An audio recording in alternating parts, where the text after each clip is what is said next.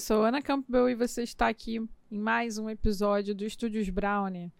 Hoje a gente vai fazer um episódio diferente, fazer um teste aqui. Vamos ver se você vai curtir. E aí eu espero que você comente aqui no vídeo, dê seu like se você gostou, ou se você não gostou, pode comentar também. Diga o que você gostaria de ver, tá bom?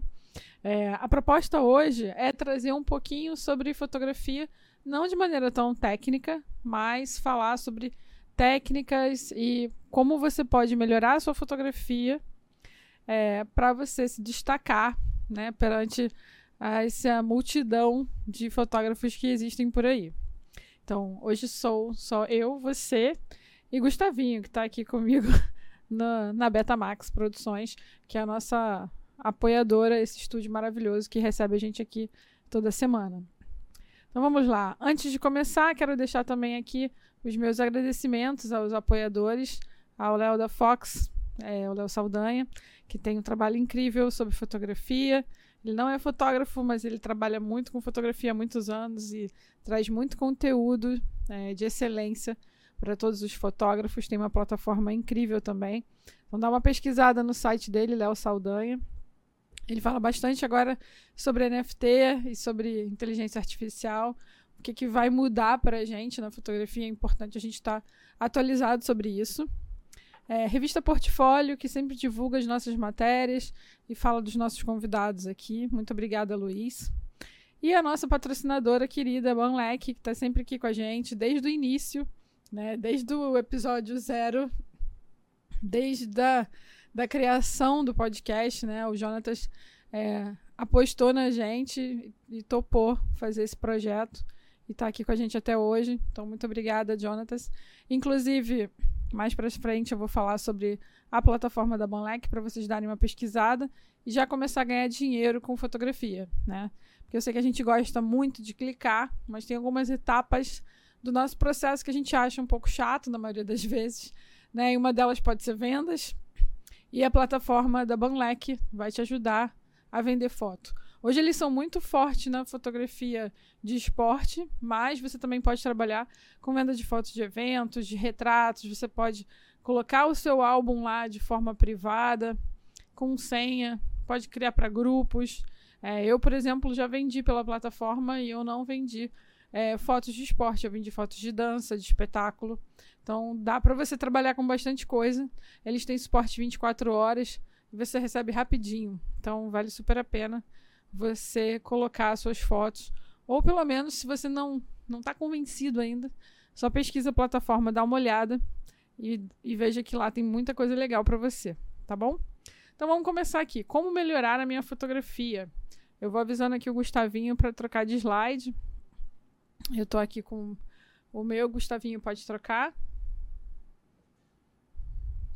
Show. Primeira coisa que a gente precisa falar é sobre os mitos, mitos e verdades, né? Muita gente acha que precisa de uma câmera full frame, que é uma câmera de, de com formato maior, né, com sensor maior, para fazer, fazer boas fotografias. Isso não é verdade, galera. A full frame te ajuda em várias questões que eu já vou falar aqui, mas ela não faz com que você faça uma foto boa. É, não é automático assim, não é só apertar o botão de uma câmera full frame você vai conseguir uma fotografia melhor. É claro que eu estou exagerando aqui, né? Estou generalizando quando um fotógrafo iniciante fala que precisa de uma full frame para fotografar melhor, ele está imaginando que ela traz mais qualidade no resultado da imagem. É, mas não é isso. A gente consegue fazer coisas incríveis com câmeras de entrada, né? Que são as câmeras que a gente chama de entrada, porque são as mais simples e que são de um sensor cropadinho, que é o APS-C. E aí, por que que existe... Ah, Ana, por que que existe o, o sensor full frame, né? E o sensor cropado ou, ou APS-C? Bom, uma questão é, financeira tecnológica. Quando é, eles criaram as câmeras analógicas, elas eram com um sensor maior.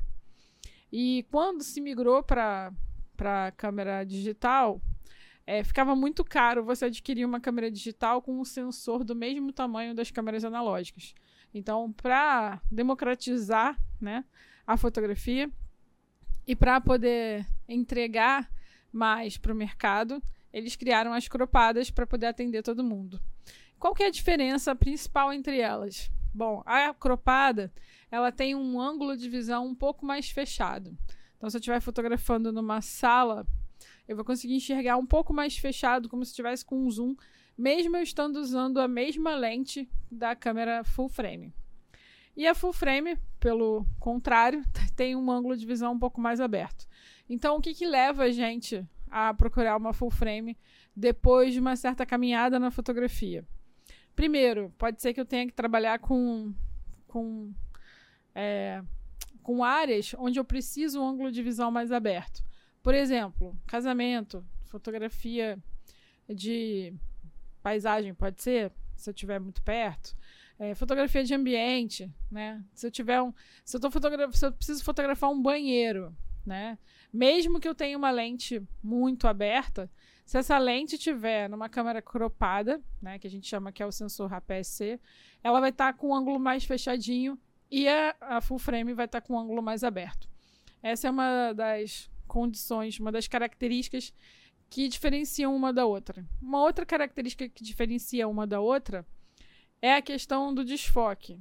As câmeras cropadas têm uma capacidade de profundidade de campo maior do que as full frames. Então, as full frames têm é, a tendência, aliado com a lente, né, com que você estiver usando de equipamento junto ali do corpo, é, a desfocar mais o objeto. Então, aquelas fotos que antigamente só as câmeras faziam, porque hoje em dia o celular já faz, que são aquelas fotos com desfoque, né, com a, a, pétala e o fundo todo desfocado, que a galera ama, é, ela tem a tendência de conseguir um desfoque maior quando está trabalhando com uma câmera full frame.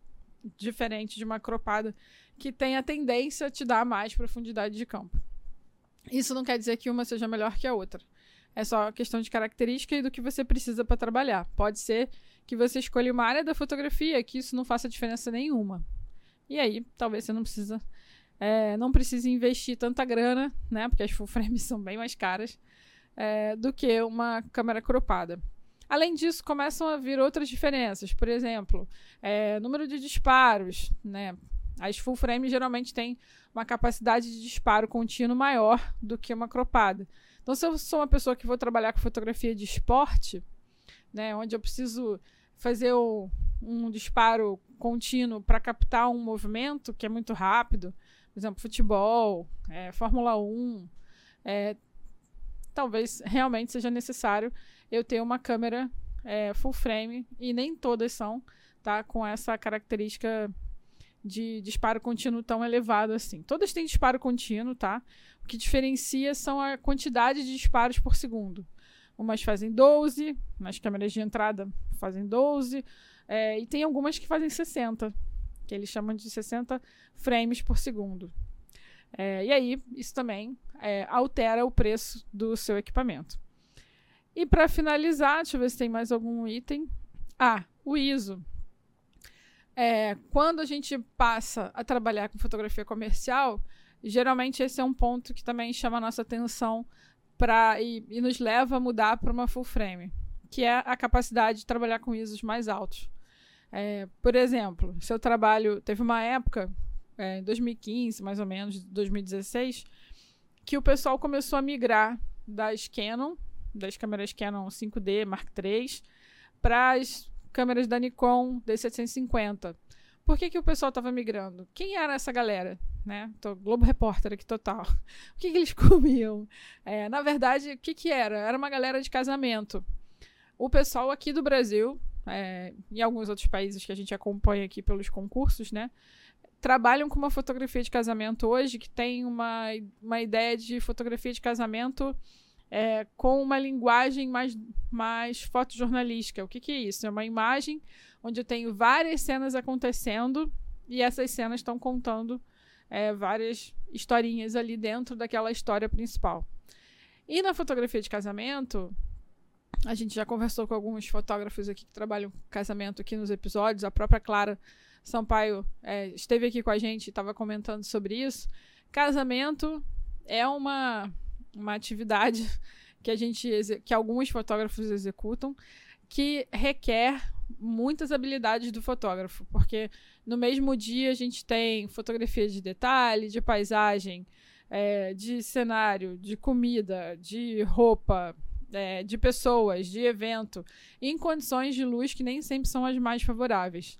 É, lá fora, na Europa, geralmente os casamentos acontecem é, diurnos, né? De dia. Aqui no Brasil, principalmente aqui no Rio de Janeiro, que é um lugar quente pra cacete, né?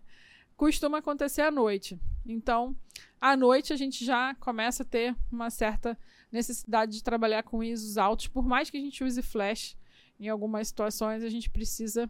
O flash só não, não suporta se a gente não tiver uma câmera que tem um ISO alto. Então, isso também é, faz com que a gente precise trabalhar com uma full frame. Um outro exemplo também de câmeras é, que. De câmeras não, de ISO alto, que faz com que a gente é, tenha que trabalhar com ISO alto e precise migrar para uma full frame, é também na área de esporte. Ou na fotografia é, de, de paisagem, nem tanto, né? Porque se for uma paisagem é, só, só natureza, é, você pode fazer no tripé. Mas se a gente estiver trabalhando com fotografia de animais, por exemplo, ou de esporte, onde as pessoas estão em alta velocidade, ou os objetos estão, ou os animais estão em alta velocidade, você precisa trabalhar com uma velocidade mais alta da câmera. E aí, às vezes, quando a gente trabalha com a, com a velocidade muito alta, não dá tempo de entrar luz na câmera. E aí a gente acaba compensando ou na abertura, né, com a lente que a gente estiver usando, ou então no ISO. Muitas vezes a gente precisa ir para o ISO. Então, todas essas questões fazem com que a gente vá para uma full frame. Mas não, é, essa, essas características que a câmera te dá, essas facilidades é, que a câmera te traz, não faz com que você faça uma fotografia excelente só com isso, entendeu? Ela vai te ajudar no que você precisa ali de recurso para trabalhar com aquelas adversidades que você tem na sua situação de trabalho, um ambiente muito escuro, por exemplo, fotografia de espetáculo. Tem luz, mas tem muito movimento, é, e eu preciso captar o movimento. Por exemplo, a bailarina deu um salto, eu preciso fotografar o salto da bailarina. Então, eu preciso trabalhar com uma velocidade alta da câmera para congelar o movimento. É, e nesse momento, se eu estou trabalhando com velocidade alta, não está entrando tanta luz, eu sou obrigada a compensar no ISO. Então, uma câmera full frame faz com que eu consiga compensar no ISO sem gerar uma fotografia com aqueles pontinhos, né, que a gente chama de ruído. Então, é, isso é um mito, é, a gente falar que a câmera vai fazer com que eu faça uma fotografia boa. A câmera é importante. Agora, você precisa conhecer todas essas questões que a gente citou aqui. Acho que eu não, não sei se eu citei todas, tá? Não tô, não tô lembrando se, se eu citei todas, acho que sim. Mas é, isso vai influenciar na sua escolha. E não quer dizer que se você, por exemplo, que eu sou tem uma escola de fotografia, né, que é a Brownie. E uma coisa que a gente sempre fala lá e que a gente recebeu às vezes alguns alunos, era um aluno que estava começando na fotografia e ele já tinha comprado uma D750, que é uma câmera cara da Nikon, uma, um investimento alto, e era uma full frame. Eu achava desnecessário, eu falava isso para ele. É como se você tivesse é, comprando uma Ferrari né, na loja, sendo que você não tem carteira ainda. Você está desvalorizando aquele. Porque quando o produto sai da loja, já começa a desvalorizar, ele já não vale mais a mesma coisa, né? E você vai ficar ali clicando, gastando o equipamento, se você ainda não sabe, é, se você não tem ainda todas as habilidades, todo o conhecimento técnico para usufruir de todas as qualidades que ela te oferece. É só isso que, que eu questiono. Porque quando você começa a entender mais da técnica, da composição da luz, e você já começa a fazer um trabalho bacana, né, que você já treinou bastante, né, que você já é, bateu né, com o carro, você já fez várias peripécias ali erradas, né? Depois que você já treinou muito, aí que você já tem noção do que, que você quer fazer com a fotografia, aí sim você investe num equipamento melhor, né? De acordo com o que você vai fazer. Uma outra coisa que eu acho que é mito é quando a gente fala que a gente precisa de muitas lentes para fazer um trabalho, ou eu não consegui fazer aquela fotografia porque eu não tinha lente específica. É, ou então, eu não conheço as características da, das minhas lentes, né? É, as lentes são o que seria o, a analogia ao nosso olho humano. Enquanto a gente tem dois olhos que são perfeitos e que conseguem adaptar, né? eu consigo olhar aqui para esse copo e vê-lo de pertinho, de detalhe, e consigo olhar atrás da câmera e ver os, os elementos, os objetos que estão ali atrás perfeitamente. Se eu não for míope, é claro, né?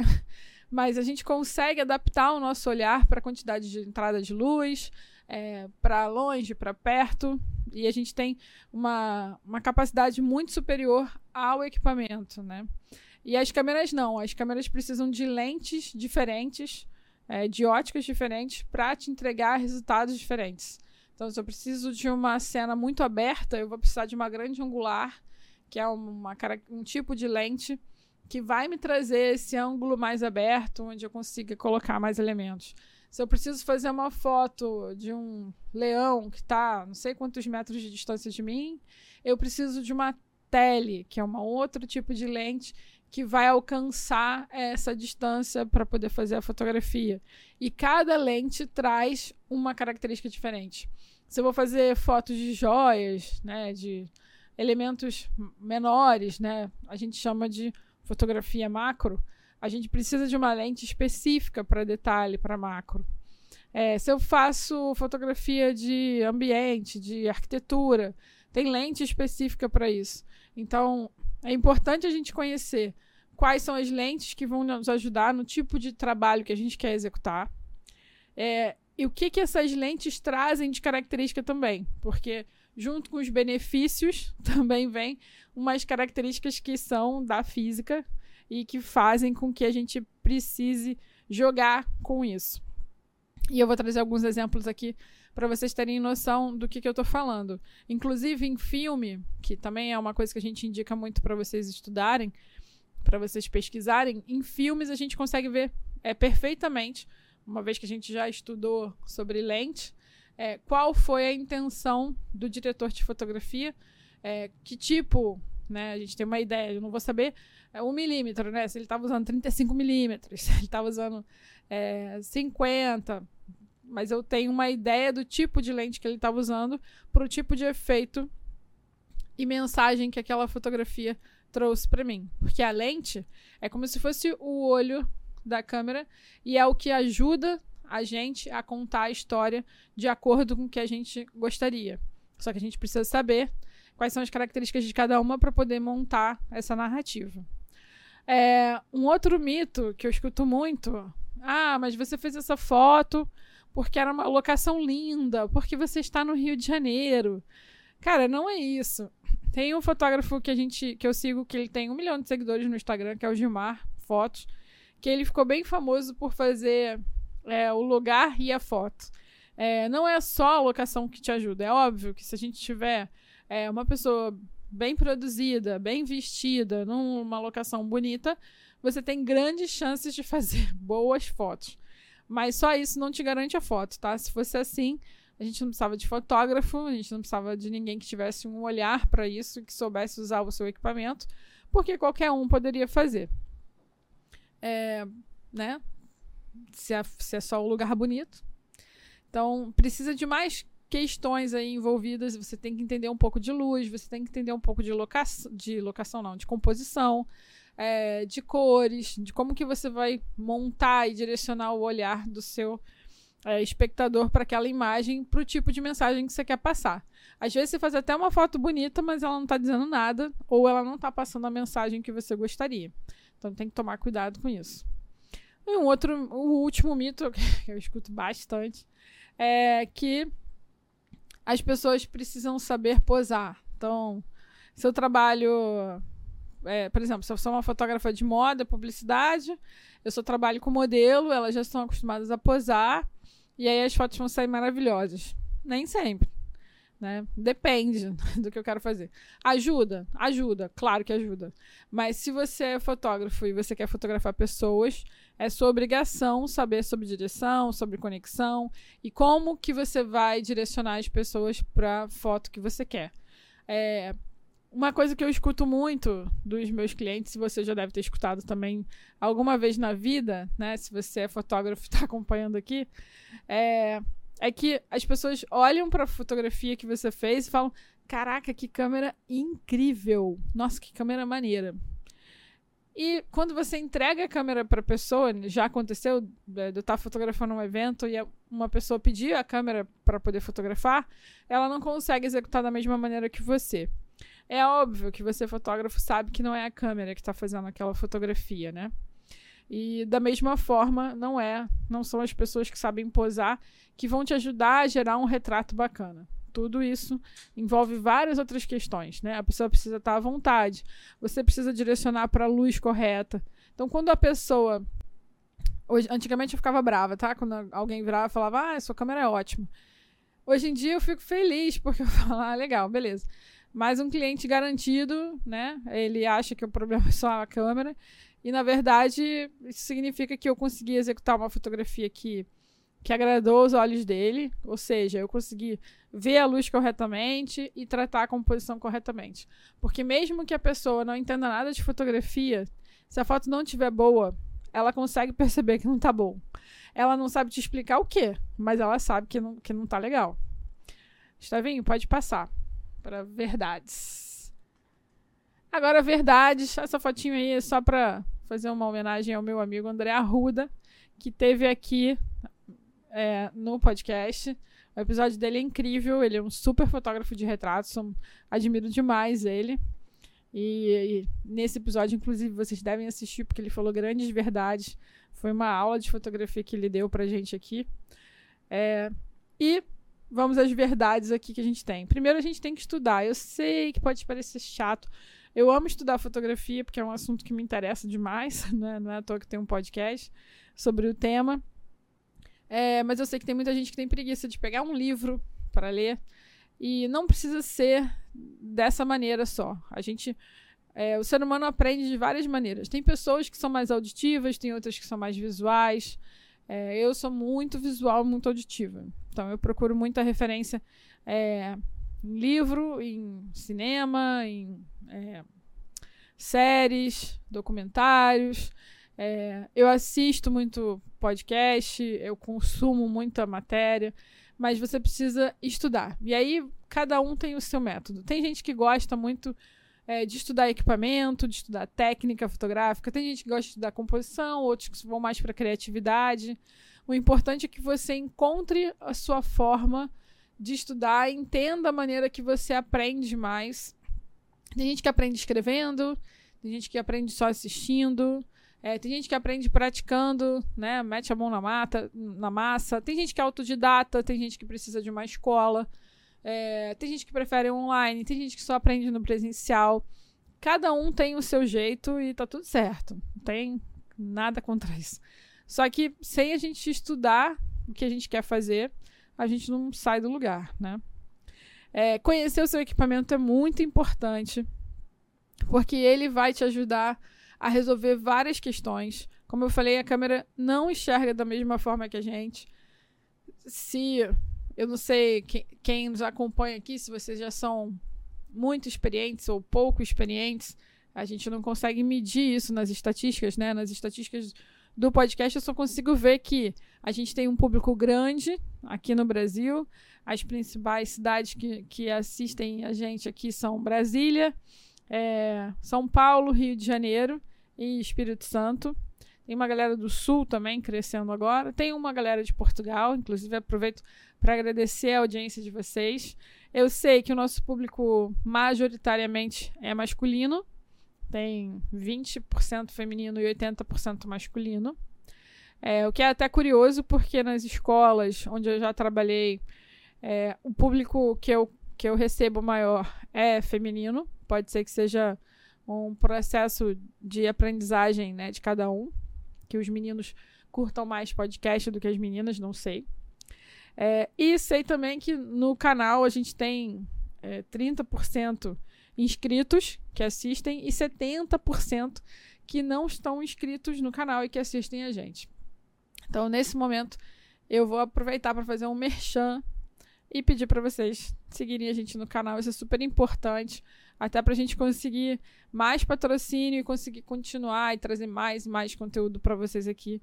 É, esse projeto do podcast é um projeto antigo. Eu tenho esse sonho de falar sobre fotografia, de gravar vídeos e trazer conteúdo sobre fotografia desde 2016, 2015 mais ou menos.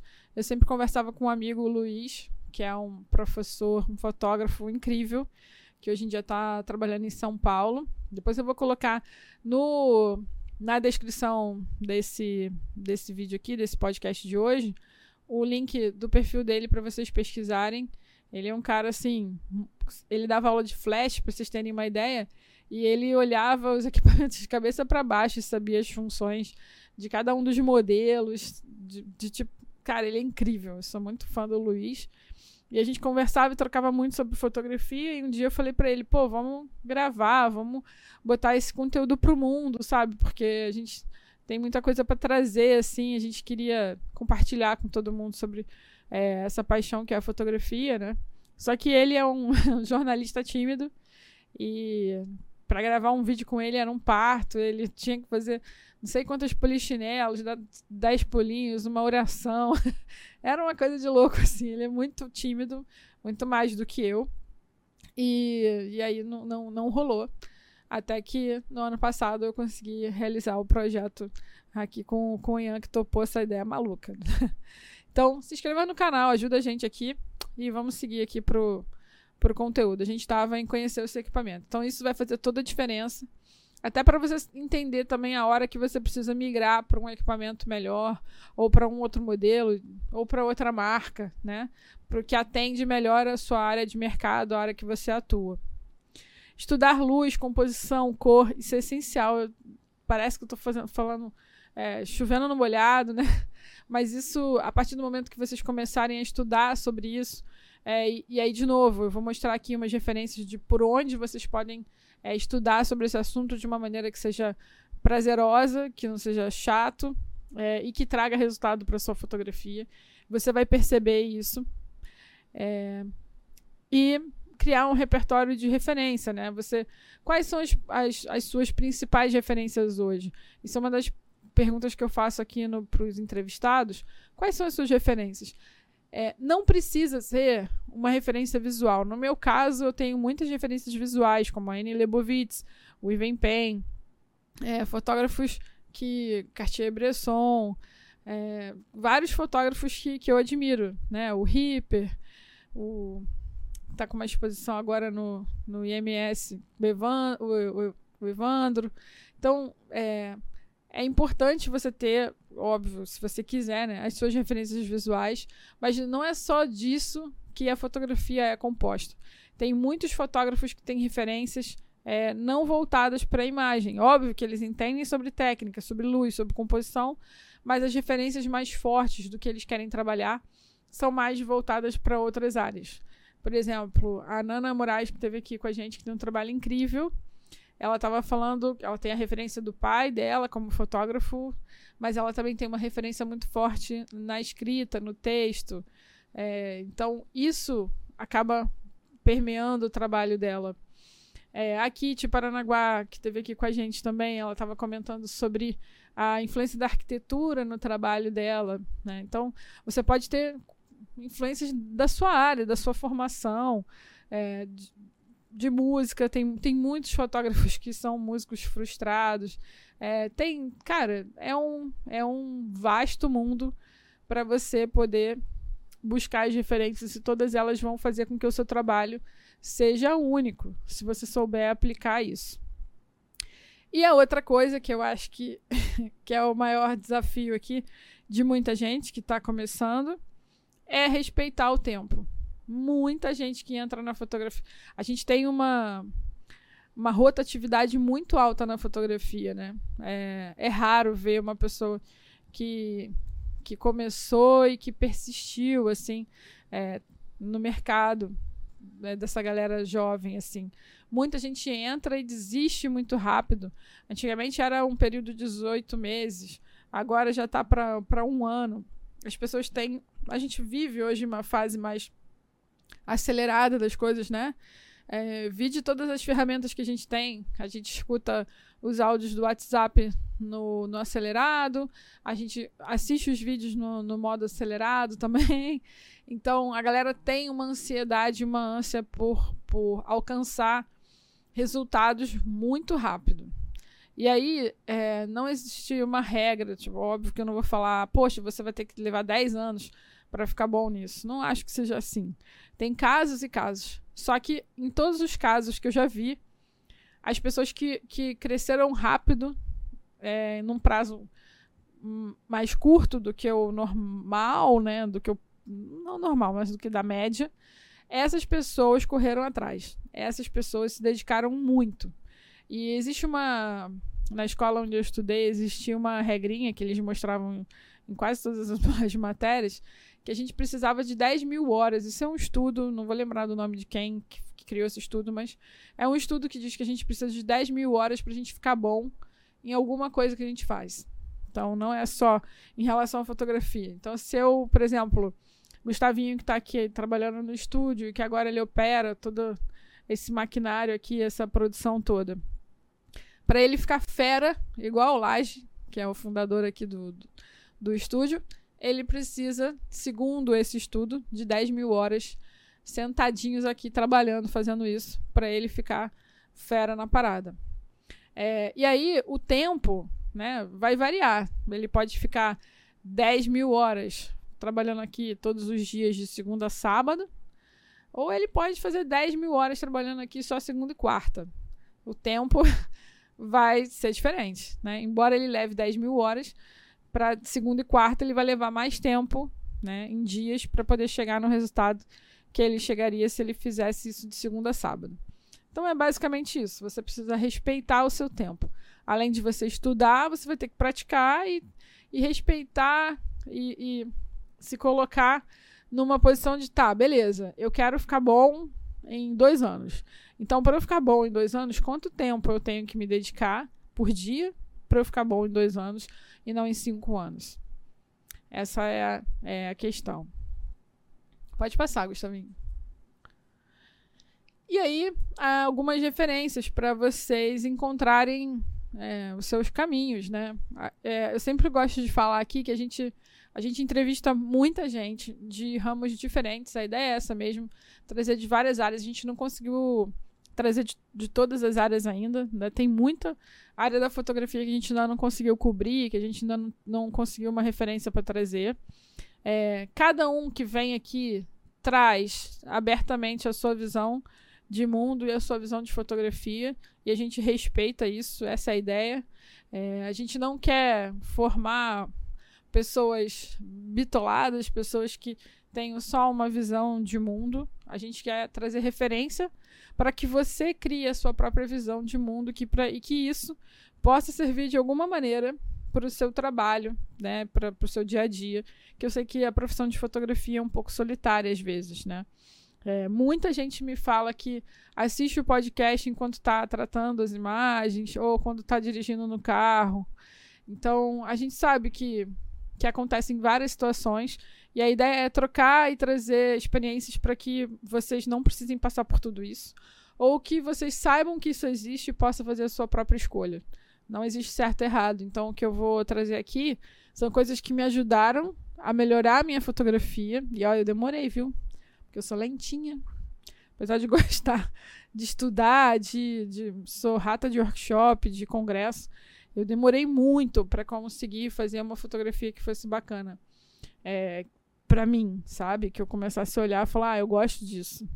Demorei. Mas conheço muita gente que conseguiu atingir isso mais rápido. E tem algumas é, questões em relação a isso também, né? Pode estar relacionado com a sua experiência de vida. Eu vim de uma, uma família muito humilde, com pouco acesso a muitos conteúdos. Hoje em dia é mais fácil, entre aspas, né? A gente tem mais é, possibilidades de encontrar conhecimento.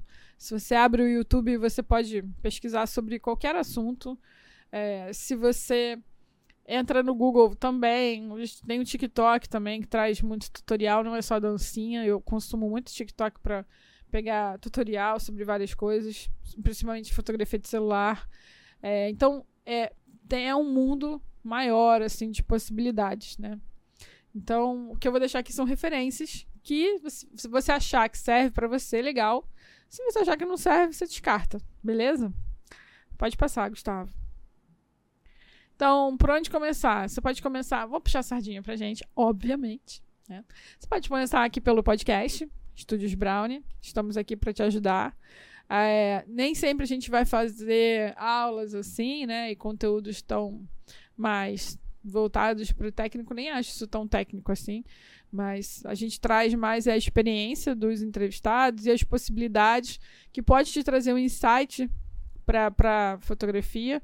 Mas existem podcasts é, mais técnicos também, de review de equipamento. É, pode ser que no futuro a gente tenha algum patrocínio de alguma empresa, loja, marca, enfim, que queira é, criar esses podcasts aqui de review. Não vou dizer é, nunca diga nunca, né? Que a gente não sabe o dia de amanhã, pode ser. Acho legal também, é uma coisa que eu pesquiso, mas eu não tenho o que a gente estava brincando com a Clarinha aqui, falando de equipamentite. Eu consulto, vejo, mas é, eu gosto de, de de conhecer o meu equipamento e ficar bastante tempo com ele. Eu só penso em mudar quando realmente o negócio não está mais dando, né? Quando ele já está dando sinais de, de velhice, como a minha, minha Canon 5D, que já está idosa, coitado. Inclusive, depois eu quero fazer um adendo, um aviso para vocês sobre equipamento, muito sério. É, não é um patrocínio, fiquem tranquilos, é muito sério. Vou falar mais para frente. Então, o podcast pode ser uma, uma possibilidade. É, o próprio YouTube, né? Hoje, se eu quero saber como fazer alguma coisa, a gente vai no YouTube, né? É, cursos presenciais ou online. Hoje em dia tem uma galera que prefere mais o online. Eu curto ainda o presencial para algumas coisas. Eu acho que a experiência do presencial é imbatível. Eu sou uma pessoa que. E aí é uma questão também da gente se conhecer melhor, né? Eu sou uma pessoa que me distrai muito fácil. Então, se eu estiver aqui falando com você e aqui do lado começar um burburinho, caraca, aí já era. Aí minha atenção começa a me puxar para lá, daqui a pouco eu já não sei mais o que, que eu estou falando aqui. É, então, o presencial me ajuda a ter foco, sabe? Tem um professor ali, tem uma pessoa que está falando comigo, olhando para mim e fica mais fácil. Fora que eu gosto de, de gente, de grupo, funciona melhor para mim. Livros são bem legais também, alguns são para consulta muito técnica e pontual, outros têm muita referência visual, que é bem bacana. Trouxe alguns exemplos aqui. Tutoriais, né, que você acha na internet, inclusive no site da escola, escolabrownie.com. É, você consegue achar alguns tutoriais e lá no blog tem muita coisa legal sobre fotografia, vale a pena pesquisar. É, inclusive, para quem está aqui no canal, caiu aqui e não sabe por onde começar, ainda não tem o seu próprio equipamento e quer saber qual equipamento comprar, a gente tem um guia lá no site da escola, www.escolabrownie.com, onde você pode baixar esse PDF e pegar várias sugestões de tipos de equipamentos que a gente indica para quem está começando. É, livros e séries, eu vou mostrar alguns exemplos aqui. Amigos, né? É sempre bom perguntar para um amigo. Eu, por exemplo, entrei para Canon, né? Entrei para Canon é ótimo, como se eu trabalhasse lá. É, eu comprei a Canon, a minha primeira câmera foi uma Canon e desde então não mudei de marca, porque eu tive uma indicação que era uma câmera legal para trabalhar. Tem muita gente que vai para Nikon. E por que, que eu sempre falo para perguntar para os amigos, né? Se você tem amigos que já são fotógrafos, né, ou que têm o equipamento, procure comprar da mesma marca que ele. Que aí ele vai poder te ajudar, te emprestar uma lente, te emprestar um flash, alguma coisa assim. No início vale muito a pena, porque os equipamentos são é, cotados em dólar, né? Então cada dia é um preço diferente. É, fotografia é uma brincadeira cara, é um investimento alto. As pessoas não, não só percebem isso é, quando começam, né? Quando dão um primeiro start. Se for um hobby, é um hobby caro, não é um hobby baratinho, não. Porque as lentes, tem lentes que custam o preço de um carro, para vocês terem uma ideia. É, tem equipamento que custa 45 mil reais, por isso que eu falo de você não, como eu falei lá atrás, não investir num equipamento tão caro sem antes ter certeza se é aquilo ali que você vai precisar mesmo, senão desvaloriza e depois você não consegue recuperar aquele valor total que você investiu. É, fazer estágio, assistência, sabe? Se oferecer para ir, para conhecer, para ver. É, quando eu comecei a estudar fotografia, eu, eu tinha é, uma ideia de que eu queria trabalhar com fotografia de casamento, mas eu nunca tinha fotografado um casamento, não fazia ideia de como que era aquilo, eu só sabia que o, os meus professores falavam que levava de 10 a 14 horas de trabalho, que era pauleira, que tinha muita adrenalina. Tá, mas e aí? Qual é o. O que eu tenho que fazer quando eu chego lá? Como é que é a dinâmica? Né? Como é que funciona? Aí, de novo, o que, que eles comem? Como eles vivem? então, o que, que aconteceu? Eu fui pedir para o meu professor para ser assistente dele, de graça, vambora. Né? Pegava o final de semana, que eu não estava trabalhando, no sábado, e ia com o cara para carregar mochila, equipamento, flash, o que fosse, e acompanhar e ver na prática o que, que ele estava fazendo ali, como é que era, para eu ver se era isso mesmo que eu queria, se eu queria fotografar casamento ou se essa não era a minha vibe. É, o legal de quando a gente está começando também na fotografia é poder experimentar todas essas áreas, assim, até a gente ver o que, que se encaixa melhor com a gente, tá? E blogs e perfis de fotografia, Instagram, né, perfis de fotógrafos que você admira, é sempre legal a gente seguir. Pode passar. Aqui umas dicas de livro, são milhares, tá? Inclusive no, no blog da escola tem outras é, indicações. É, mas eu trouxe quatro aqui para não ser muito extenso também e para trazer algumas referências é, diferentes para vocês. Então, os dois da esquerda, o Leia Isto se quiser tirar fotos incríveis do Henry Carroll e o Olho do Fotógrafo do Michael Freeman são livros um pouco técnicos, mas com uma linguagem não tão formal, é uma linguagem mais coloquial assim. Eles dão muitos exemplos, é bem legal. É bem bacana. Esse leia isso se quiser tirar fotos incríveis. Eu li em duas horas, numa fila, esperando para trocar a bateria do meu celular. É, tem muita referência. É um livro para iniciante, é um livro básico, assim, para. Ou então, se você é, já fotografa há muito tempo, mas ficou um tempo parado, esqueceu de muita coisa, quer re relembrar algumas questões em relação à lente, é, profundidade de campo foco, velocidade. Vale a pena ler esse livro, é muito bom. Ele não é muito grande e tem muita referência, é bem bacana esse livro. Inclusive, o Henry Carroll é um dos meus é, autores favoritos, assim, porque ele e o Michael Freeman, eles têm muitos livros de fotografia.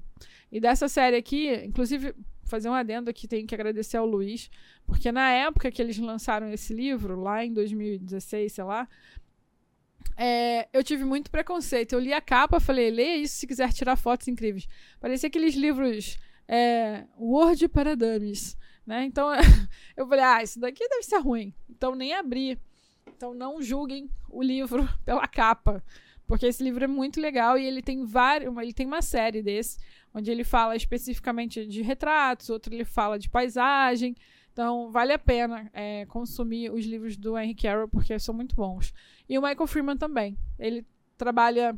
O Michael ele tem alguns que são mais voltados para luz. Tem um pocketzinho pequenininho, assim, que dá para você carregar na bolsa, super leve, que, que fala bastante coisa sobre luz, que é bem legal. E tem alguns sobre composição, é, são super recomendados, assim.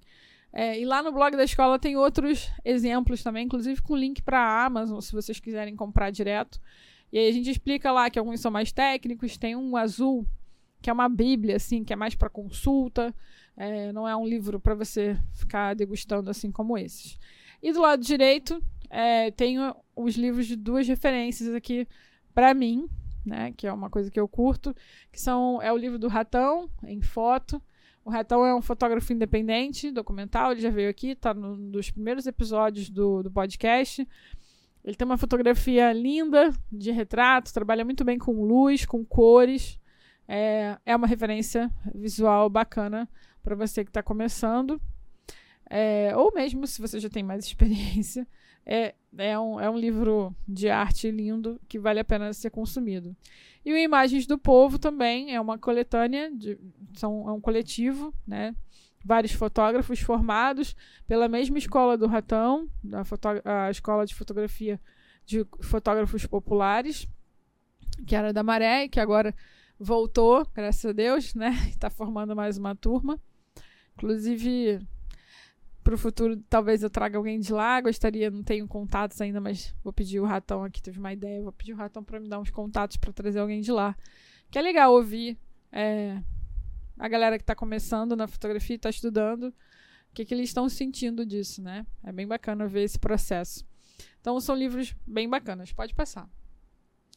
E aí, sobre cinema. Cara, cinema, é. Nossa, a gente podia ficar aqui vários, vários episódios falando sobre cinema, sobre. E, e sobre luz e composição, porque cinema sempre é uma aula de fotografia também. É, não é à toa que a gente tem na, no Oscar, né, e outro, no Critical Choice e outras categorias, o prêmio de melhor fotografia para filme. Né? A galera pensa sobre isso e isso faz toda a diferença quando a gente começa a estudar fotografia, que a gente começa a entender qual é a mensagem que a gente quer passar e a fotografia vem para ajudar a criar essa mensagem e, e essa narrativa. Então eu trouxe aqui alguns exemplos, pode passar. As Aventuras de Pi é um, é um filme lindíssimo, com uma fotografia assim, espetacular, uma luz linda, umas cores lindas. Então serve como referência para inspirar. Pode passar. V de Vingança, olha essa cena, todo mundo. É, isso é um, é um elemento que a gente usa também na fotografia, a repetição, né? Que também serve para criar uma atenção. A gente, é, o nosso olho humano adora algumas coisas, né? Repetição, formas, enquadramentos, é, coisas muito, muito claras chamam a nossa atenção. Então, se eu tenho uma área de mais luz é, e eu tenho uma pessoa na cena, o ideal é que essa pessoa fique na área de mais luz, porque senão primeiro meu olhar vai para onde está a luz e depois é que eu vou achar a pessoa na cena. Então a, a foto perde a força se, não, se eu não faço uma composição que direciona é, o olhar para onde tem a, a luz. É, se eu tenho uma, uma, uma, parte da cena mais focada ou mais desfocada, isso também direciona o meu olhar. A gente sempre vai procurar a área que tem mais foco. É, e tudo isso ajuda na, na composição e na mensagem que a gente quer passar. Esse filme é lindíssimo, o Grande Hotel Budapeste, além das cores. Eles trabalham muito com a grande angular, então as, muitas vezes você tem a sensação de que você está fazendo parte daquela cena ali, que você está vivendo aquela situação. Isso te aproxima do, da história. Então, eles não são bobos nem nada, estavam pensando exatamente sobre isso. Perfume, a história de um assassino. É, esse filme é lindíssimo, tem um, uma, um jogo de luz e cor que é assim espetacular. Trabalha muito com azul e vermelho, que são cores que vão complementar. Então tem sempre o quente e o frio. Nossa, esse filme é lindo. E aqui uns outros exemplos que eu peguei só a capa. É, o filme Ela, que também trabalha muito com cor. Então, é uma referência bem bacana.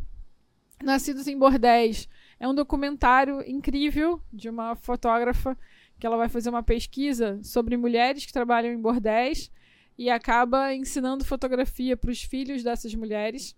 É, é emocionante, assim, para mim que sou professora e professora de fotografia. É, quando eu vi esse documentário, eu fiquei super encantada. Então, vale a pena assistir. Moça com Brinco de Pérola ele conta a história de um pintor, que agora eu acho que é o John Van Wyck, mas posso estar falando uma grande besteira, que ele conta a história de um pintor holandês, como que ele fazia todos as, as, os quadros, né? Eu ia falar as fotografias. Como ele fazia todos os quadros. E aí tem uma história que rola aí da família com essa moça do Brinco de Pérola. A, a moça do Brinco de Pérola é um quadro dele. E o legal desse filme, além da fotografia que é muito bonita, da luz que eles usam, né? É, tem também uma cena que tem a câmera escura, que é uma, um elemento, uma, uma caixa que ele usava para ver a imagem, o quadro que ele ia formar, a cena que ele estava montando ali na, na, tela. E isso é um dos princípios é, do que, de como funciona a nossa fotografia, né? a, a câmera em si. Então, inclusive na pandemia, e lá no meu, no meu site tem isso, vocês podem ver lá no blog, no anacampbell.com. A gente fez uma brincadeira. É, o Bruno, que é um fotógrafo que estava aqui no, no, Rio, mas ele acho que ele é do Sul, ele criou um projeto chamado A Câmera Escura, onde na pandemia a gente fotografava, a gente simulava uma câmera escura dentro de casa. Então, o que, é a câmera escura? É você ter uma caixa pode ser uma caixa preta, pode ser uma caixa de madeira, com um furinho e a imagem se forma lá dentro. E aí, desculpa, e a gente fez isso com, é, com a janela. Então, a gente fechava a janela toda da, do quarto ou da sala. Ele fez na sala, eu fiz no quarto. E deixava só um pontinho, só um furinho. E aí, aí você tinha que estudar, né? Determinado ponto, onde que a luz ia bater. Essa luz é, que entrava em determinado horário é, refletia a imagem que estava lá fora é, de cabeça para baixo. Então, a câmera escura que mostra que nesse filme aqui, a moça com brinco de pérola, é exatamente isso. Ele vê a imagem formada dentro da caixa é, do que ele está imaginando que ele vai montar ali, né? Então tem que ver o filme para vocês entenderem. E é mais ou menos isso que funciona na nossa câmera. Quando eu olho pelo visor da câmera, pela DSLR, por exemplo, eu vejo a imagem refletida de onde eu apontei. Aí tem um espelho, senão ela viria de cabeça para baixo, né? E tem um espelho lá dentro que vira a imagem para ver do jeito que a gente enxerga, né? Sem ser de cabeça para baixo. Não sei se eu expliquei direito, se deu para entender, mas no filme você entende direitinho o que, que eu tô falando. E lá no, no blog você também consegue ver o exemplo é, da fotografia que a gente executou com esse teste. É bem legal. Ah, esqueci do Mad Max. O Mad Max também tem uma fotografia maravilhosa, além de ser um filme muito legal para assistir. Pode passar. E aí, séries. É, eu gosto muito de indicar o Game of Thrones. Eu sei que tem muita gente que odeia. É, mas é uma, uma série que trabalha muito com tons quentes e tons frios, né? Além das composições e todo todos os outros cenários, luz, como eles trabalham, é, mas principalmente sobre, sobre entender tons quentes e frios, que isso ajuda a passar a mensagem da fotografia. É, Taylor's by Light, que é, que é uma série incrível da Netflix, que também traz conteúdo muito bacana sobre fotografia. É, o Abstract, que é uma série sobre design, né? Tem uma, um episódio, além de Bom, eu curto design, mas tem um episódio que fala sobre o Platon, que é um fotógrafo de retratos, principalmente celebridades e políticos, que tem é, uma fotografia bacana e que também é uma referência. Pode passar. E ainda sobre estudar, né? Queria passar alguns exemplos aqui de como que a gente pode é, passar uma mensagem e o que, que essa fotografia vai trazer é, de mensagem para te ajudar nessa narrativa que você está querendo criar, né? Primeiro são as lentes, que, que, que, a gente vai ter que pensar sobre isso na hora de compor a imagem. É, sobre composição mesmo, como que eu vou organizar todos aqueles elementos na, na minha fotografia para poder passar a mensagem que eu quero passar. E luz. Pode passar? Pode passar? Sobre lentes. É, olha só o, o efeito que uma lente pode gerar no rosto de uma pessoa. Pode passar. Aqui eu tenho o, rosto. Essa mulher é famosa, deve, deve aparecer em muitos cursos de fotografia. E ela é um excelente exemplo, assim. É, olha a quantidade de fotografias que a gente tem, de retratos que a gente tem dela, e como que o rosto dela parece diferente de acordo com o tipo de lente que eu estou usando. Então, se eu tô com uma 350mm, que é uma, uma tele, eu tenho um rosto. Se eu estou usando 24mm, eu tenho outro rosto. É, tem muita gente hoje em dia que já se acostumou, como eu faço muito retrato, eu escuto bastante isso, já se acostumou com esse efeito que a grande angular do celular gera, que é esse efeito distorcido aqui no final, ó, entre 24, 19 e 35, que se eu tiro a foto muito perto, e é o que acontece quando a gente está fotografando com o celular assim, né? É, ela gera esse nariz maior, essa, essa testa mais avaloada, bem mais desproporcional em relação ao rosto. E então por isso que a gente fala que a gente precisa pensar no tipo de lente que a gente vai utilizar. Além da lente afetar para retratos, ela afeta também para outras coisas. Exemplo, é, se eu trabalho com. Se eu estou trabalhando com um evento e eu preciso fotografar um grupo, provavelmente vou precisar de uma grande angular, que é uma lente que tem uma, um ângulo de abertura um pouco maior.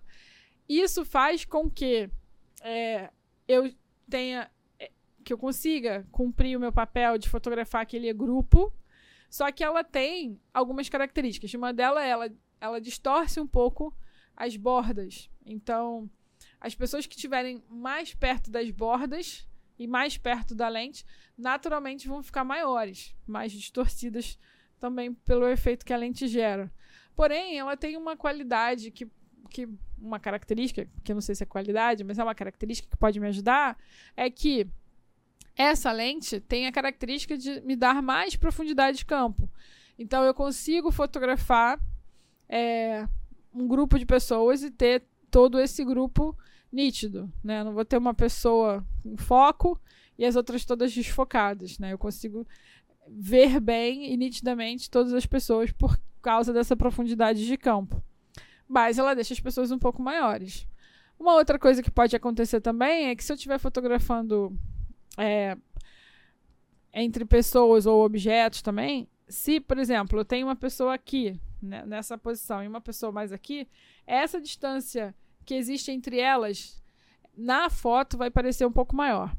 Por isso que às vezes a gente escuta algumas pessoas falando assim, por exemplo, para fotografar ambiente, eu, geralmente a gente trabalha com grande angular por causa desse ângulo de visão mais aberto.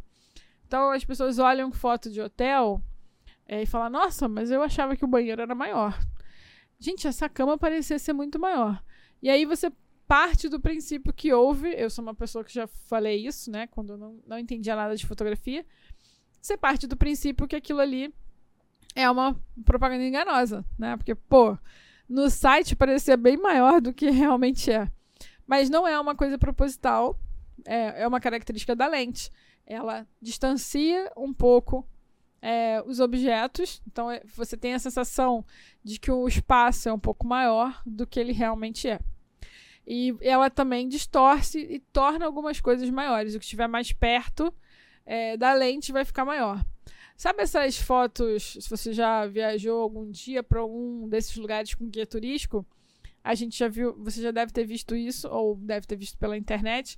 Uma foto que às vezes a pessoa tá pequenininha lá no fundo e segurando uma lata de refrigerante grandona, ou é um pezão, né?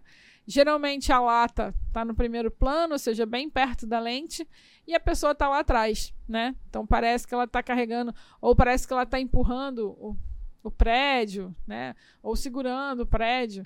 Essas fotografias que você faz com o celular são fotografias. Porque o celular só. É, antigamente, né? Agora não, ele tem outras lentes aqui, mas antigamente o celular só tinha grande angular. Esse é um tipo de fotografia que você consegue fazer com a grande angular, né? De você ter esse efeito de parecer uma coisa maior ou menor de acordo com a distância que você tem da lente, tá? Uma outra coisa também que, que as outras lentes têm é, por exemplo, enquanto a grande angular gera esse tipo de distorção, né, que me dá profundidade de campo, que é, dá uma distorcida um pouco nas bordas, que deixa o elemento que está mais na frente maior. É, a tele faz um, uma distorção, só que ao contrário. Ela costuma achatar os planos, então parece que as coisas estão mais perto do que elas realmente estão. É, ela tem um desfoque maior, ou seja, ela não tem tanta profundidade de campo. Então, dali você já começa. E ela também gera uma certa distorção, que muita gente acha que é, que é maravilhosa, que ela afina um pouco. Então, muita gente usa isso para retrato, é, para gerar um, um, efeito mais bacana. Luz. É, luz. Luz é uma infinidade de conteúdo, não daria para passar tudo aqui no, no que a gente está falando aqui, nem sei qual é o meu. Vou botar aqui para gravar aqui o meu tempo. É, luz tem muita coisa para estudar sobre qualidade, sobre é, ângulos, do, do que, que você pode fazer. É, mas eu vou deixar umas dicas aqui bem básicas assim. Primeiro, a gente pode trabalhar bastante com luz lateral, que é, pode ser a luz de janela ou uma luz que você coloque de um lado só do, do rosto, onde é, se a luz vem desse lado, eu vou ter um ângulo, esse ângulo aqui um pouco mais claro, e esse lado aqui um pouco mais escuro. Isso gera essa sombrinha. E essa sombra de um lado para o outro, né, da luz de janela, por exemplo, é, faz com que o rosto fique é, com um efeito 3D. A fotografia é 2D. Isso dá um, um efeito de 3D na foto e também deixa a, o fotografado mais magro, né? Porque eu tenho a sombra. E a sombra ajuda também a compor a, a minha imagem. Agora, se eu quero, se eu tenho uma pessoa com muitas marcas de expressão e eu quero suavizar essas marcas, então eu posso trabalhar com uma luz frontal, que essa luz vai me ajudar a preencher é, todo o rosto e tirar um pouco dessa. Não, não vai tirar completamente, tá? Não é o Facetune, mas ela alivia um pouco é, essas marcas de expressão. Mas também deixa a gente com o rosto mais bolachudo, porque eu tiro a sombra, né, e fica sem aquele efeito é, 3D. A luz de cima para baixo não é legal, a gente não costuma usar muito, porque como a nossa testa é um pouco maior do que a nossa é um pouco mais para fora, né, do que a nossa cavidade ocular, o nosso olho é mais para dentro. A testa gera quando eu tenho uma luz daqui de cima, que nem aquela luz de meio-dia, sabe? É, ela gera uma sombra aqui, então a gente fica com uma olheira indesejada. E a luz de baixo para cima também não é muito indicada, porque é uma luz que a gente chama que é mais para filmes de terror, né? Não é uma luz que a gente usa muito e, e gera um efeito não muito agradável no rosto das pessoas. É, e aqui um exemplo de, de outro tipo de do que a gente chama de tratamento de qualidade de luz que a gente pode ter. A gente pode ter uma luz suave, a gente pode ter uma luz é, mais dura, né, que é uma luz com uma sombra mais marcada. Não existe certo ou errado, existe o que você quer passar. Esse tipo de luz mais suave, geralmente a galera usa é, para fotografia de família, para fotografia de bebês, crianças, né, que tem uma coisa mais angelical, bababá. Não é obrigatório, mas é o que se vê muito no mercado. E a luz mais marcada tem uma, uma imponência, assim. Pode passar, Gustavo. É, que é essa luz dura. E, cara, não existe uma uma obrigatoriedade. Você tem que usar luz dura, você tem que usar luz suave. Não, você tem que entender que existem esses tipos, né? E que o que é que você. Cada uma passa uma mensagem. E o que é que você quer passar e como que você quer trabalhar. Porque cada uma delas vai pedir uma ação diferente de você. Pode passar? E composição, que eu acho mais incrível, assim.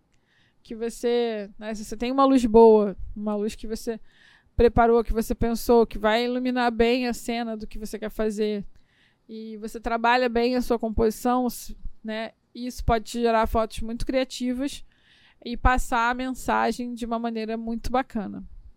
Então, a composição basicamente é a forma como você vai organizar os elementos naquela imagem para contar uma história. E quanto melhor você souber organizar isso, mais forte fica a sua imagem. Então, aqui ficou bem pixelado porque eu peguei na internet. O exemplo do Cartier-Bresson, que a galera usa muito essa foto, porque ela tem um elemento é, que tem a escada, tem gente que vê primeiro a bicicleta e depois sobe a escada no olhar, tem gente que desce a escada e chega na bicicleta, ela tem círculo, ela tem vários elementos que, que fazem com que você fique preso aqui um tempo é, olhando a foto. Pode passar? E, além disso, né, para fechar aqui nesse tema, você tem que praticar, né? Se, se você estudar muito sobre luz, sobre composição, sobre equipamento, você vira um bom técnico, é, um bom estudioso, mas se não botar a mão na massa, se não clicar, não, não rola, né? A coisa não acontece. Porque é errando que a gente acerta. A gente precisa errar, errar, errar, errar, testar, testar, testar, testar, é, experimentar. Às vezes na, na, teoria parece ser fácil quando você vai ver buraco um pouco mais embaixo, né? Então, se você não treinar, nada disso acontece.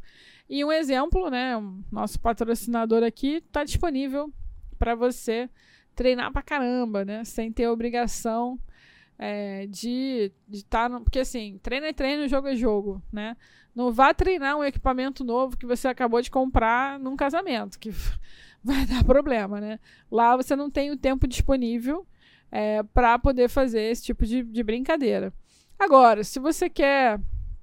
Pô, tô estudando fotografia e já queria fazer uma graninha com isso, não sei como que eu vou fazer, né? Os equipamentos são caros, até a gente até recebeu um, o Bernardo aqui, que ele trabalha na, na FIFA, né? No, no, jogo da FIFA, e ele começou a estudar fotografia por hobby e começou a ganhar dinheiro com os amigos, né? Que ele ia fotografar os amigos e aí começou a vender essas fotos. Na época ele não tinha essa facilidade que existe da Banlec, é, e hoje você tem isso. Então, se você está estudando fotografia, você quer treinar e você quer, com isso também, começar a testar o mercado ganhar dinheiro com fotografia para conseguir melhorar, estudar mais, fazer novos cursos, comprar outras, outros equipamentos, mais lentes, enfim. Você pode usar a plataforma para te ajudar, né? Você pode fotografar com a galera é, na praia ou no, no, não sei como é, como é que é a sua cidade, nos lugares onde a galera pratica esporte e colocar, ou vai com os amigos fotografar uma festa e colocar essas fotos à venda.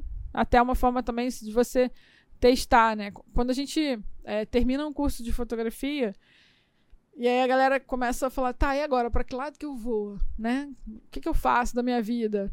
É, muita gente vai fazer leitura de portfólio, muita gente vai é, passar por concurso de fotografia para sentir se aquela fotografia que ele está executando é, tá legal, se as pessoas estão aceitando. Porque é muito engraçado isso. A gente cria um amor, né, e uma afeição pela foto. Às vezes a foto tá uma porcaria, mas a gente, a gente tem um apego por aquilo ali, né? Que a gente acha que aquela foto é maravilhosa. E alguém de fora olhando pode te dar é, um feedback é, mais, mais certeiro, né? Do que está acontecendo ali, se a foto tá bacana ou não, se está passando a mensagem.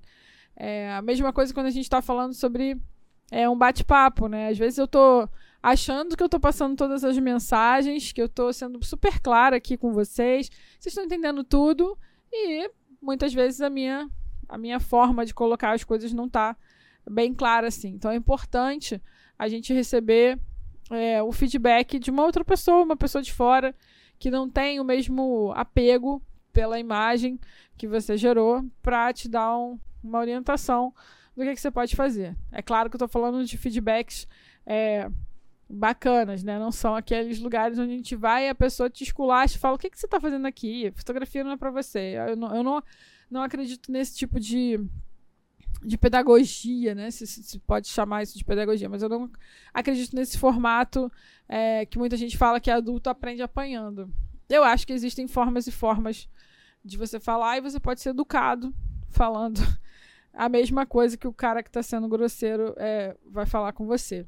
Então, é, a Balec é uma possibilidade também de você testar isso.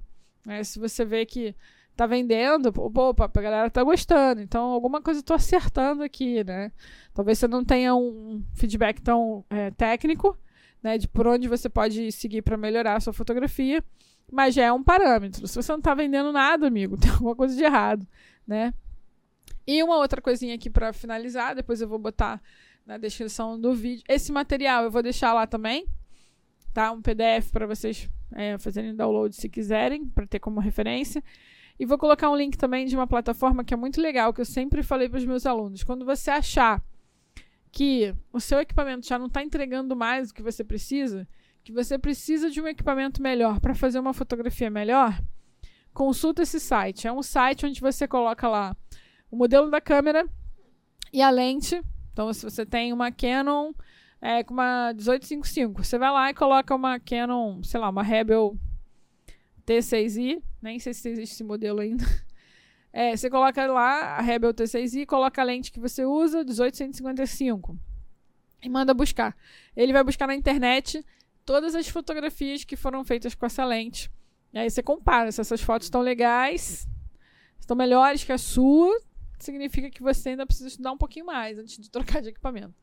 Se as fotos estão iguais ao que você já faz, aí pode ser que já esteja na hora de você trocar de equipamento, né? É uma boa referência antes de você investir uma grana numa parada pesada. É, para finalizar, eu quero deixar uma, mostrar uma parada para vocês. Tadã! É, bom, vocês que escutam a gente aqui, esse é um fone maneiríssimo wireless da JBL. JBL não está me patrocinando, mas tudo bem. A gente chega lá um dia, né? Gustavinho. Gustavinho já tá de olho no meu JBL aqui. A gente vai sortear esse é, JBL para os inscritos do canal. Por que isso? É um incentivo, né, galera? É um incentivo para você que nos ouve, que nos assiste, mas que não se inscreveu no canal ainda. A gente tem. Ele tá rindo aqui de mim. A gente tem um percentual muito alto. A gente olhou aqui antes de começar a gravar. 30% da galera que nos assiste tá inscrito no canal. E 70%, você mesmo, eu tô falando com você, que me escuta aqui e que me assiste aqui, não está inscrito no canal. Então a gente vai sortear esse fone para você conseguir escutar a gente melhor no futuro. Para é, só para os inscritos. Quando a gente atingir, a gente está com, olhei aqui, tá 3, 3, 8, 4, quase 390. Quando a gente chegar a 600 inscritos, ou seja, é rápido, hein? Eu tenho, tenho 70% da galera aqui, ó, assistindo a gente e que não está inscrito no canal. Então, quando a gente chegar a 600 inscritos, eu vou sortear esse JBL é, para um de vocês. Só não vale, é, deixar claro aqui, isso é válido só para o território Brasil, tá? Tem uma galera de Portugal que assiste a gente, mas eu não consigo enviar para Portugal ainda. Beleza? Então, já corre, se inscreve no canal. Só serve para inscrição no canal, no YouTube, Estúdios Brownie. Não vale pro Spotify, não vale pro Anchor, não vale pro Instagram. Tem que estar tá inscrito no canal do YouTube, beleza? Então é isso. Para finalizar, nossos agradecimentos ao nosso patrocinador, a Banlec. Já fiz uma propaganda gigante dele aqui, porque realmente eu acredito que é uma maneira de você começar a ganhar dinheiro é, de uma forma mais fácil, né? Porque tem todo um suporte de uma empresa por trás te dando apoio para vendas, que às vezes é um complicador. Eu, por exemplo, que sempre fui mais introvertida, sempre fui muito boa de vender as coisas para os outros, mas sempre tive muita dificuldade de vender para mim. Então, uma plataforma como essa não existia quando eu comecei. E, poxa, é uma super facilidade hoje para facilitar também o teu dia a dia, né? Você coloca as, as fotos lá, envia o link para o cliente e o processo flui rápido, você não precisa ficar trocando mensagem, passar o link, vai receber no Pix, não sei o quê. O cara faz tudo lá rapidinho, já baixa por lá. Então é uma facilidade para você que precisa vender fotos e que, cara, vender fotos é uma forma de ganhar dinheiro na fotografia, é uma forma válida, é uma forma rentável. É, poucos fotógrafos investem nessa área, estão deixando de ganhar dinheiro. Então, dá uma olhada lá na plataforma da Moleque. Agradecer os meus apoiadores queridos, Léo Saldanha da Fox, que está sempre divulgando a gente e nos apoiando aqui em conteúdo. É um cara que troca muito. Inclusive, uma das novidades aqui é que a gente vai. Gustavinho, pode voltar para logo da escola? Ou da, da escola, não, do, do podcast, por favor. O Léo vai participar aqui com a gente de, um, de uma entrevista como co-host, provavelmente aqui pelo, pela tela, porque ele está em São Paulo, a gente está no Rio. É, Revista Portfólio, mais uma vez, obrigada, Luiz, por nos apoiar e por sempre divulgar os nossos entrevistados aqui, as matérias. E estúdio, estúdios, estúdio ou estúdios? É Betamax. Não sei se está no plural ou se está no singular, mas é a Betamax. Um estúdio de podcast lindo, maneiríssimo. Aqui na Zona Sul, no Flamengo. Pô, super acessível, pertinho do metrô pertinho do Palácio do Catete, do lado aqui do aeroporto. Inclusive, a gente vai fazer um. Não posso contar ainda, mas temos novidades para julho. E essa facilidade de estar aqui pertinho vai, vai ser essencial para o que a gente quer trazer para vocês. Venham visitar, visitar de graça, né? Tomar um café. Ah, eu inclusive quero deixar uma coisa aqui antes de fechar. Hoje eu tô falante, menino, tá uma coisa. É, a gente vai começar a divulgar os, os entrevistados um pouco antes da, da entrevista rolar. Então, se for uma pessoa que você admira muito e que você queira ver de pertinho, você vai ter a possibilidade de assistir a gravação aqui com a gente, antes de ir ao ar. E aí, para isso, é, vai ter um custo simbólico, só de, de apoio aqui ao podcast. Então, a gente vai começar a anunciar. Então, se, se liga lá no Instagram, a gente vai começar a colocar essas coisas, Estúdios Brown no Instagram. E, e aí você vai conseguir é, se cadastrar. É, a gente o estúdio é grande, mas não tão grande assim. Então não vou poder receber muita gente, até porque a gente não pode fazer barulho aqui na gravação. Por exemplo, tem uma. Nossa, wishlist, a gente tem o desejo de trazer o Reaper. E aí já tem uma galera falando comigo, Aninha, quando for o Reaper, eu posso assistir? Então, fiquem de olho, acompanhem lá as novidades, porque vai ser super exclusivo. E, sei lá, se eu tivesse a oportunidade de assistir o meu ídolo assim de pertinho, eu ia achar maravilhoso. Eu já sou privilegiada, né? Porque eu recebo a galera aqui. É, muitos deles eu sou muito fã e, enfim, acho que não, não tem preço. É, receber essa galera e conhecer um pouquinho sobre eles. Beleza, galera? É isso por hoje. Espero que vocês tenham curtido. Comentem aqui, digam se você gostou, se você não gostou, se você sentiu falta de alguma coisa, se ficou com dúvida de alguma coisa que eu possa trazer. É, quem vocês gostariam que a gente entrevistasse? Isso ajuda muito. Se vocês quiserem passar o contato, inclusive, já aconteceu, tá? Eu tava, de eu terminar uma gravação, sair da gravação, e aí, do lado de fora, conversando com um médico que tinha um podcast, ele falou: pô, meu primo é fotógrafo também. É, chama ele. Aí eu falei, chama, pô, quem que é teu primo? Ele, Renan Cepeda. Eu falei, ah, sério? Que o teu primo é o Renan Cepeda? Meu amigo, chama agora. Passa contato. Ele passou o contato. E aí o Renan veio aqui. E foi maravilhoso, porque o Renan tem um trabalho incrível. É um cara super do bem, assim. Tinha muita vontade de conhecê-lo. E não tinha, né, nenhum contato próximo, assim. Então, comentem, galera. Falem se vocês estão gostando. Se o vídeo tá bom, se o áudio tá bom, se tá ruim, se tem que melhorar. É, se eu tô muito chato, se eu tô muito falante. Comentem, ajudem, divulguem. Falem pros amiguinhos, pros inimigos também. Manda a galera estudar. Fala, e aí, povo, vamos lá, vamos estudar fotografia, né? Porque, enfim, tô sendo mais do mesmo porque eu amo fotografia. E é óbvio que eu vou puxar sardinha pra gente. Então, fiquem com Deus, um beijo e até o próximo episódio.